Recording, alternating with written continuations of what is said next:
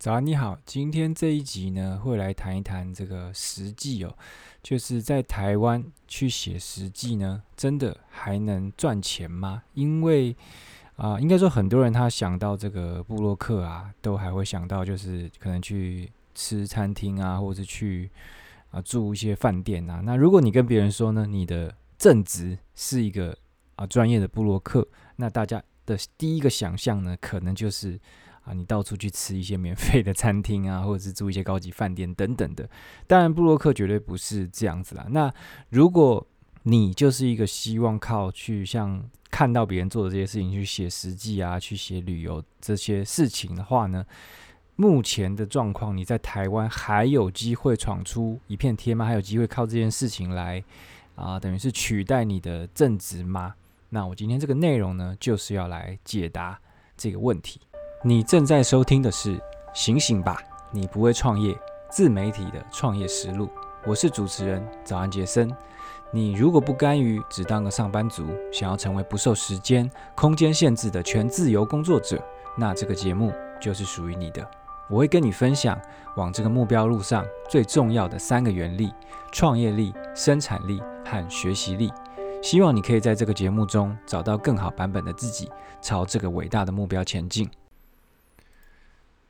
其实台湾的部落格产业呢，相比国外呢，真的是落后不少。就像我前面说的，其实大部分人他可能听到部落客的时候呢，就是想到那群在写食记啊、游记的那一些人。那如果你啊、有在看我的文章，有在听我的内容，就会知道说，专业部落客啊，当然不只是这样嘛，就是你可以，这只是一个啊其中一条路，就是实际上你可以去累积一群。忠实的读者啊，那可能会有很多各种不同的变现方式，像是卖课程啊，或者是联盟行销啊，等等等都有可能啊。但是这不是今天主要的内容，就不是要来定义说部落客啊到底是什么。我今天是要来讲说，因为很多人他可能从外面啊进来，或者他在找寻一些副业的机会的时候呢，他想说，诶，我或许可以先来做部落格，那他就会。哦、第一次接触到这个部落格的时候呢，他就看到很多人都是在写食记嘛，写游记嘛，他就会觉得说，哦，那我可能也做相同的事情啊，就可以获得类似的成功。那事实真的是这样吗？我就要来跟你讲一下，啊、他目前你在台湾如果只经营食记或游记会遇到的。啊，几个很大的问题，那我也会提出一些，如果你真的对这个事情很有兴趣的话的一些解决的方案。那第一个呢，就是说这个实际呢，它是一个门槛很低的的事情，所以它的竞争会非常非常的啊激烈啊，因为因为就像你你会想到这件事，所以你就会知道说这件事情就是很多很多人啊都在做。因为每个人都要吃饭嘛，所以就是所以为什么会会很多人去 开咖啡厅啊、开餐厅啊，也是这样。因为大家就会觉得说，哦，这个吃饭这件事情就是一个啊最基本的痛点，所以大家都会做，然后就会觉得说啊这件事情一定有赚头等等的。那其实每个人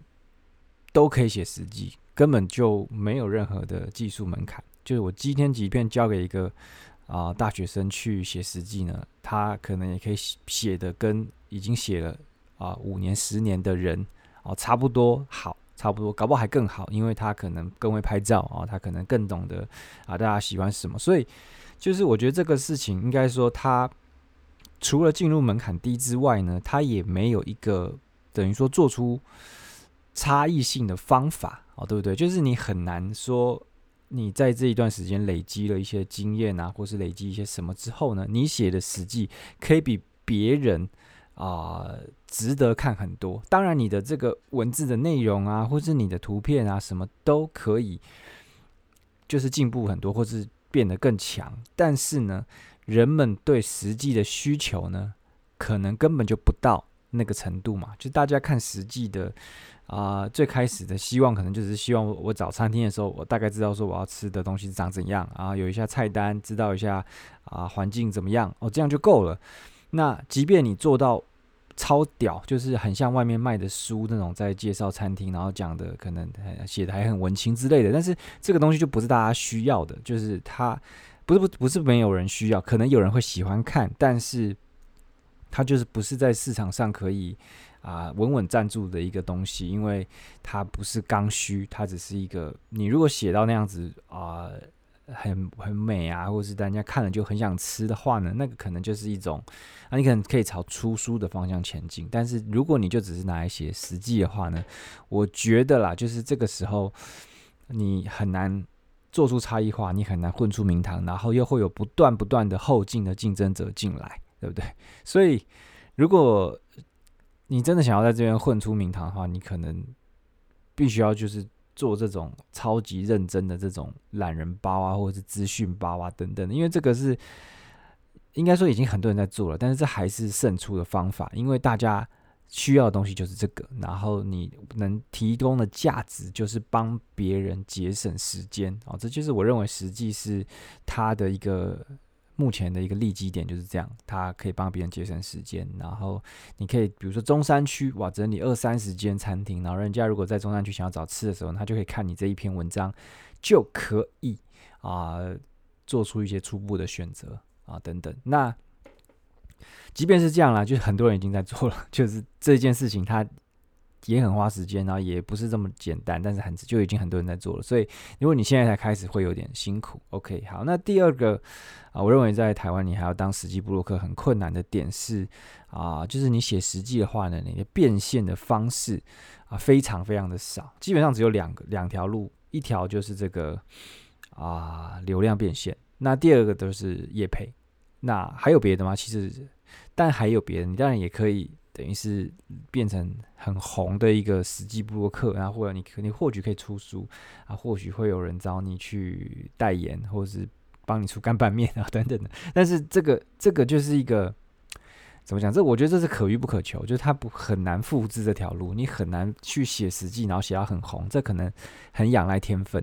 OK，就是你必须要写到哇，真的。让人家看到受不了，就是你一出任何实际呢，他即便没有要去吃，他都想看哦。这样的话呢，就有可能啊，你可以往那个路线去走。但是我认为，如果你真的有这个能力，你其实也不用写实际啊，你写什么应该都可以达到这件这个目标。OK，好，那讲到这个流量跟流量变现跟业配的话呢，流量变现就是一个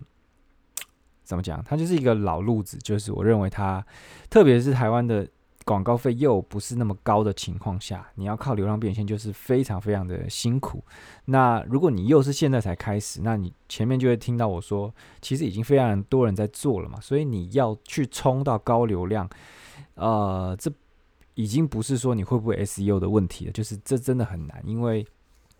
因为已经太多人在做，而且。在前面做得好的人呢，他其实都已经很懂 SEO 了，所以你才后面要去啊弯道超车，我觉得是相对困难的。那再来是谈到业配哦，其实餐厅的确是很多业配，为什么？因为哦、他们是很需要，就是这些文章、这些内容，去让别人在搜寻的时候可以提前去看到说哦，我要去吃的餐厅是怎么样或干嘛。所以这些餐厅呢，他们很愿意找人去业配，但是呢。业配会有两个问题，第一个是这个啊，这个利润的差别，应该说这个 profit margin 我不知道怎么讲，利差就是餐厅它的利润是很有限的，就是它这个餐点呢，呃，它是要靠很多人来吃哦，才有办法去赚比较多的钱，所以它不像是比如说啊、在提供软体的啊，或者是在提供某些服务的，它基本上这个这个利润是百分之百的，因为它做一次之后呢，就不用再做了嘛，所以。呃，餐厅它的利润就是很有限，所以呢，它能提供业配的金额也很有限。就是当然有有一些高级餐厅，他会愿意花可能一篇文章一万到五万都有可能去请一个大咖的部落客啊来帮他写文，但是大部分的餐厅呢都不可能这么做哦。大部分的餐厅就是一般小餐厅啊或者什么，它顶多。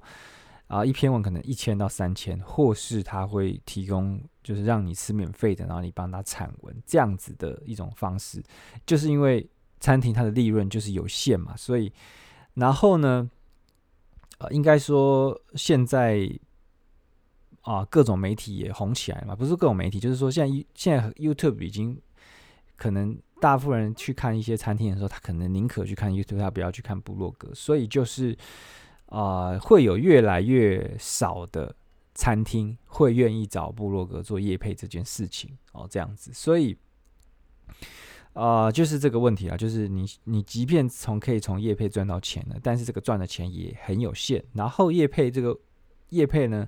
你的主动权也不在自己嘛，除非你是一直去丢给餐厅提案说，哦，我要来帮你写业配文，我要帮你写业配文，但是。除非他已经是就是常常有在跟布洛克合作的人，如果他是一间没有在跟布洛克合作的餐厅，你这样去丢提案，基本上他们很很少会接受的哦，因为他就没有在想说要做这件事情。OK，那再来叶佩文的第二个问题呢，就是他其实是怎么讲？他在消耗你个对对观众的信任，就是。虽然这个现在这个时空啊，就是大家对叶配已经没有那么样的反感了，就是其实大家很接受叶配，因为这本来就是天经地义的事情嘛，就是你提供内容给别人，你本来也要有收费的啊，所以叶配这件事情没有问题。但是就是观众他只要看到你一直在 po 业配文呢，哦，他就会觉得啊，你就不是真心想要分享什么，你就是觉得你就是为了这些钱在在写这些东西，所以。呃，应该是说，他对你的信任感呢，就是会被这些业配文呢一点一点的下降。就无论你的内容写得再真诚，就是你写的内容完全一点叶配的性质都没有啊，但是他如果知道这是叶配文的时候呢，他就是对你的信任会啊稍微下降。所以叶配的比例一定要抓好，就是你不能在你的这个文章里面通篇都是叶配，就是。你就会让别人觉得说，哇，你这个人就是，你就没有要分享什么内容啊，你就是一直在野配而已。那这个其实对应该讲部落格这个事业来讲啊，你等于是用长期的这个呃长期更重要的东西来换短期的收益，因为我认为就是应该说任何的这个。东西要成交或是怎么样，信任都是最基础的一个关键嘛，所以你就等于是你用观众的信任，然后去换你这个短期业配的收入啊，对不对？但是这就长期来讲，我觉得不好了，就是你很你不太可能因为你的业配做的呃很好，让人去喜欢你啊，对不对？除非你是浩哥，浩哥那是另外一条他的业配之王，但是一般人呢，就是你在做业配的时候呢。啊，你就是会去消耗这个粉丝的信任。那长期来讲，我就认为这不是一个啊好的状况。那这也会很尴尬，就是通常你越红之后呢，业配就会越多。但是因为你又不能够一直去写业配，所以就是 就会很尴尬了。OK，好，那再来呢，第二、第三个就是，呃，目前呢，这个 Google 呢的商家呢，它其实已经非常非常的方便跟好用了，所以实际。就是我前面讲那个节省时间的那个点呢，它会越来的越被消弭掉。因为你现在去搜寻一间餐厅哦，其实我自己的习惯啦，我会第一个先去看 Google，因为很方便嘛，就是点一下就开始看到人家的评价，然后菜单是什么，然后一些餐点的餐点的照片。啊，其实如果我是一个要找餐厅的人，这些资讯就很够了嘛，对不对？那除非。就是某一些特定的情况之下，或者或者你已经啊决定好了，我可能就是要吃这间，这时候呢，你才有可能再进阶着去啊做搜寻，再去找那间餐厅个别的实际来看啊，对不对？所以呃，就是讲前面我讲说这个实际它的利基点呢是帮大家节省时间，但是这个点呢，就是因为 Google 它的商家越做越好之后呢，你就越来越难混，而且。啊，人家就是自己推的服务嘛，他当然会排得比这个搜寻更前面。但你也不能说，好像他为了自己的利益去牺牲部落客的利益，其实没有。因为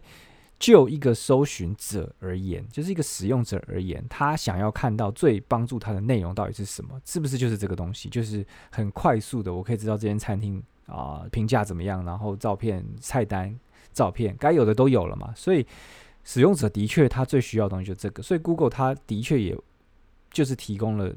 啊使用者需要的东西，它也不是说为了啊我自己的东西一定要排在最前面，所以就把部落格东西都丢掉，没有，它就是以这个用户的思考去给出最佳的一个内容嘛。那除了 Google 商家以外呢，其实现在什么 IG 啊等等那些地方，也都是啊，就是他们也也都会发一些实际，像很多现在在 IG 上经营的这个啊实际呢，可能都比你去写一篇长文还要厉害，因为就我讲，他他没办法做出差异化嘛，你在实际上去写写到最完美，跟你写到很普通啊，对一般人去产生的价值没有什么差别，所以就 没有什么意义。OK，好，那。讲完了，就是我认为这个美食部落客呢，在台湾很难混下去的几个原因之后呢，我接下来谈一谈，就是可能怎么样去做突围啊，就是在台湾，你如果真的啊，你是觉得写美食部落客，或者是写美食，或者是每天吃什么，你把它记录下来，这个东西是你的啊置业，你一定要把这件事情做成的话，那可以给你一些建议。那当然，如果你是真的从现在这个点你哦，你才要开始去做，我认为这真的是非常非常难成功的一条路。但是你如果就需要 做的话呢，我还是可以给你一些建议。那我认为这些建议呢，都可以提高你在这条路上成功的机会。那第一个建议就是，你可以专做高级餐厅的介绍。那其实我最近就有认识一个人，他其实就写了很多，呃，不是写了很多，他基本上的目标就是要把所有米其林餐厅都写成实际。那这个有什么好处呢？第一，当然就是你可以做出差异化嘛，就是你这个人呢，就是只是写高级餐厅的，那他可能会造成别人对你的一个啊不同的一种不同的信任感，那甚至因为这个关系呢，有可能会去储存你的网站或怎么样，因为因为可能比较没有那么多人在专门提供这个价值嘛。那第二个优点呢，是因为高级餐厅它的利润比较高，对不对？它的这个。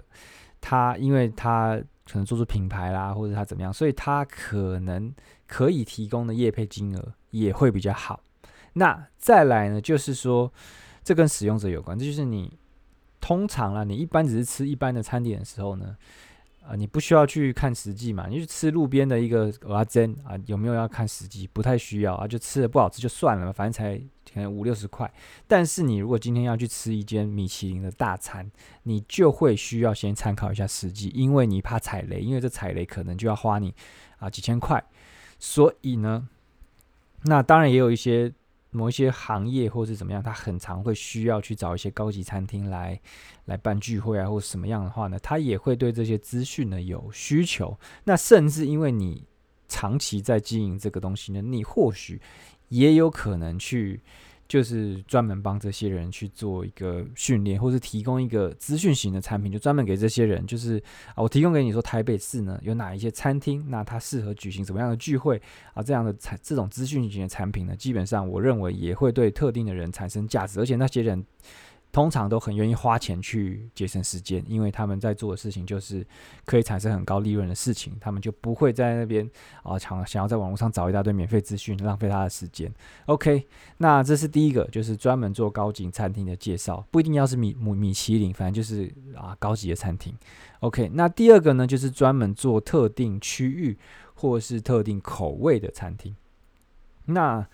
啊，特定区域当然是很好理解，就比如说，我就只做啊天母的，我就只全部只写天母的。那这个这个好处就是什么？就是在地的人呢，他就会想要听你的意见嘛。那他可能会把你存下来，因为他就是一个天母人，所以他就会一直看哦，今天把这个你你介绍这些全部都吃一片啊，类似像这样子。那再来是啊，当地如果你有就是整理一个懒人包，那或许会有一些餐厅，他为了要挤上你这个懒人包呢，哦，他可能会付钱给你，就想说，比如说你列了十间这个天母最值得吃的餐厅啊，那可能有一间新餐厅呢，他觉得哦，你这个这一篇文章很流量很高，那我也想挤进这一篇里面，可不可以变成十一间啊？他可能就会愿意付你一些钱之类的，都有可能。那第二个呢，就是这个去特定的口味，那什么特定口味呢？你可以比如说。都还专门写拉面的啊，专门在写这个猪排的啊，专门在写咖喱饭的啊，类似像这样子。那这个这个其实都一样啊，就是其实这就跟你在做任何的这个创业一样，就是你要 niche down 嘛，就是把主题范围去缩小，那你就会啊、怎么讲，比较让人家印象深刻，然后。就是在做拉面啊，在做猪排啊，在做咖喱饭的餐厅呢，你如果你今天跟他提案啊，你跟他说哦，我的部落客呢，全部都在介绍拉面，然后你今天这个拉面店呢，要不要让我帮你做一个业配？跟一个说，我就是我这个人啊，什么什么什么什么实际都写啊。这个咖喱饭、拉面都写，那你要不要帮我写实际？你要不要我帮你写实际？这感觉差很多，对不对？就是你今天听到说，哦，我一个我一个人写了一百多篇拉面实际的人，要帮你这间新的拉面店写一篇实际，那是不是感觉就很有价值？那当然你就会有机会啦，就谈到比较好的一个啊业配的价码，或者怎么样？那当然你可以去整理，像之前就有人整理一个这种啊台北的拉链拉面捷运的，好像懒人包吧之类的，那这个。这他为什么会疯传？就是因为他很解决特定人的问题嘛，就他就是有一群人，他就是很爱吃拉面，那他就他也不知道到底有哪些拉面店嘛。那你这样一一个东西出来之后呢，你就节省他很多去搜寻的时间或干嘛的，那这就是啊、很有价值的东西。但这这能不能赚到很多钱，我都还是不知道。但是我认为就是你要去想说，到底你做这件事情可以为提其他人去提供什么样的好处嘛？OK，那第三个啊、我认为可以走的方向呢，就是你可以专做亲子的餐厅。那因为大家都说这个有小孩的家长钱最好赚，那其实我现在女儿也刚出生，我有这种感觉。因为啊，就是小朋友的事情呢，你就会应该说花钱比较稍微不手软啊，你就会觉得说啊，就是为小孩要弄好一点的，啊，干嘛的，就会觉得很 OK。那我相信亲子餐厅也是一个。很大的一个需求就是有小孩的人呢，啊，他们都不会想要去一般的餐厅，除了就是怕小孩哭闹啊，或是这个啊空间太挤啊，你的娃娃车都推不了，就会很麻烦。所以我认为你专去写亲子餐厅呢，啊，可能也会有一片天。但是我我自己的猜想啊，应该是已经很多人就是专门在写亲子餐厅了，就是因为他如果他如果自己是一个有小孩的人，他一定会发现这件事情，就是他要找亲子餐厅的资讯不是那么好找，或者怎么样。那就是如果你发现有这样的问题的时候呢，就代表它是一个可以做的方向啊。当然，就是一样提供懒人包。如果有人做一个啊台北捷运的亲子餐厅的懒人包，我猜啦。也一定会爆红，就是一定会有非常多的婆婆妈妈会，而不是婆婆妈妈，就是家长们呢会需要这样的一个资讯。因为像如果我看到这样东西呢，我一定也会存下来，因为这我就是需要这个东西嘛。所以我也认为说啊、这个。这个亲子餐厅呢，也是很有搞头的。OK，那就这三个建议啊，就是你可以从高级间餐厅下手，或者是从这个特定口味、特殊区域啊。第三个就是亲子餐厅。那其实这三个点呢，策略就是很明显嘛，就是说 缩小你的主题，那就是也是我常常在讲的，就是缩小主题的好处。那因为这就是一个非常极致拥挤，应该说部落格里面最难出头的就是时机，所以你一定要就是。辟出你的战战场，然后你要想办法在这个地方被人家看见，去 stand out。那好了，就是总总体来讲，我当然还是不太建议，如果你还没有开始，就不要去走这条路。你当然还是可以偶尔去写写实际，但你就不可能是以专门以写实际呢啊，想要来闯出一片天。OK，好，那其实我也有时候也会写写实际啦，那就是无聊，我就觉得。有时候记录一下自己吃过的东西，那顺便顺手写一写。那有时候后来我甚至就不发在部落格，因为我觉得它也没什么效益，我就干脆在脸书发一发，就吃过什么就发一发，这样也 OK。好，那呃，我知道一定有很多经营的很成功的这个美食博客，像早期很多很厉害的，他们我猜他们可能光靠流量的收入可能就非常可观了，但是。啊，因为他们开始的早，那那时候有流量红利，然后他们也早就占据了很多很好的位置，所以，呃，就这个这个路不是不能走，而是说你现在开始的话，值不值得走？那我的建议是不建议啦，所以。啊，当然，你如果有其他意见呢，也都欢迎留言给我，或是怎么样啊，这个私讯来骂我也都可以。我也没讲什么不好的。好，那就这样了。那如果你觉得我的内容呢有一点帮助的话呢，就帮我去这个 podcast 呢啊留一个五星的评价。OK，那这就是今天的内容喽，拜拜。